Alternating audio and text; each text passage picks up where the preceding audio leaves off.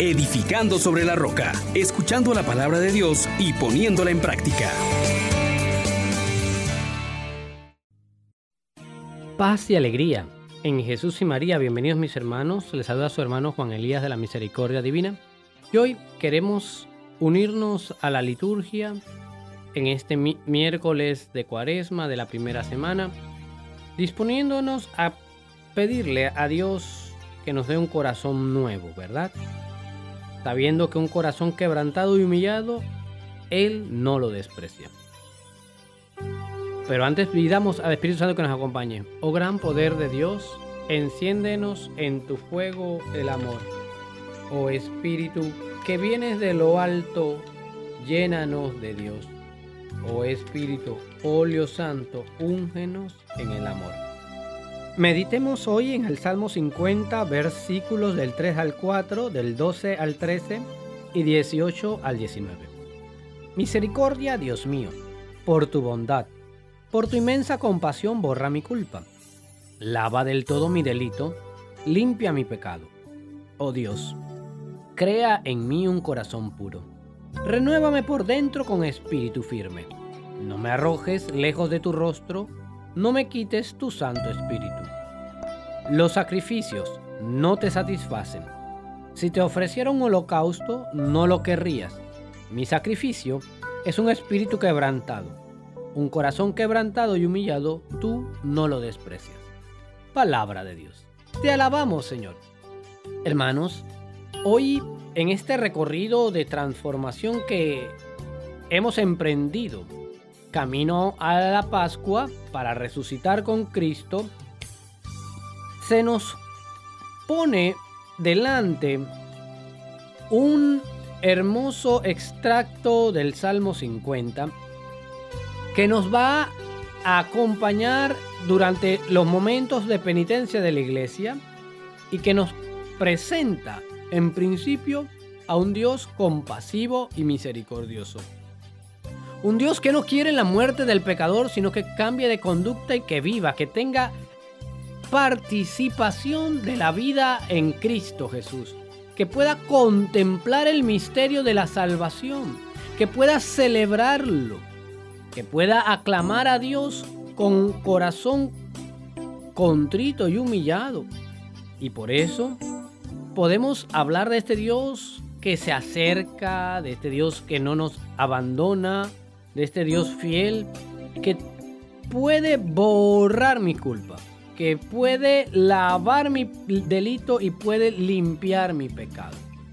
Tres acciones poderosas que solo la misericordia de Dios es capaz de hacer. Y esto nos genera confianza, nos genera esperanza y nos permite experimentar el amor que Dios tiene para con nosotros. Poder acercarnos a Dios y pedirle que por compasión, no por méritos, borre mi culpa, que me lave de mi delito y que me limpie de mi pecado, es hacerse aptos para participar en la vida de Dios. Ahora, ¿qué me corresponde a mí? Clamarle a Él que pueda hacer de mí un corazón nuevo, puro, limpio, pero un cambio que venga desde adentro. Y para eso también debemos pedirle la perseverancia en el bien o un corazón firme.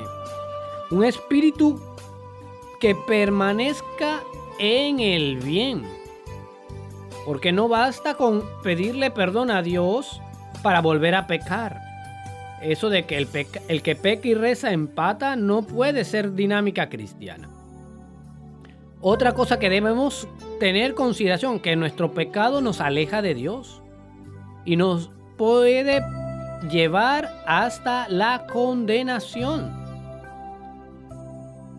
Tener conciencia de nuestra indignidad y de pedirle a Dios, no me arrojes lejos de tu rostro, no me quites tu Santo Espíritu, es ponerse a disposición de Dios, sabiendo que la responsabilidad de nuestros pecados nos hace separarnos de Dios.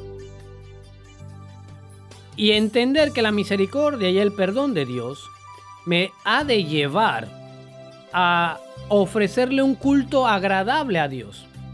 ¿Y cuál es ese culto? El culto de la fe que confía en Dios y que le ofrece no de los labios para afuera una alabanza, que le ofrece no un sacrificio vacío que está lejos el corazón de unirse a Dios, sino un corazón quebrantado y humillado. Reconocer que hemos ofendido a Dios, que nos hemos apartado de Él, que con humildad poder presentarnos delante de Dios porque sabemos que somos merecedores de castigo, merecedores de las consecuencias de nuestros pecados. Sin embargo, Dios se vuelve totalmente a aquella persona que es capaz de rendirse a sus pies, de declarar su necesidad de Él como Padre y entonces participar de la grandeza que se ha manifestado en Cristo Jesús, de aquel Dios que se encarna para salvar, de aquel Dios que con su misericordia mira al cielo y a la tierra. Y que hace que todos sean beneficiarios de su compañía. Hermanos, este es el tiempo en que Dios está totalmente dispuesto para salvar, para consolar, para hacer justicia, y no la justicia que castiga, sino la justicia que salva que nos hace gratos a su presencia. Que su misericordia siempre permanezca con nosotros hoy. Digámosle pues, Señor, mira complacido a tu pueblo que desea entregarse a ti con una vida santa, y a los que dominan su cuerpo con la penitencia, transfórmales interiormente mediante el fruto de las buenas obras. Amén, amén, amén. Bendiciones para todos. Les exhortamos, hermanos, por la misericordia de Dios, que pongan por obra la palabra y no se contenten solo con oírla.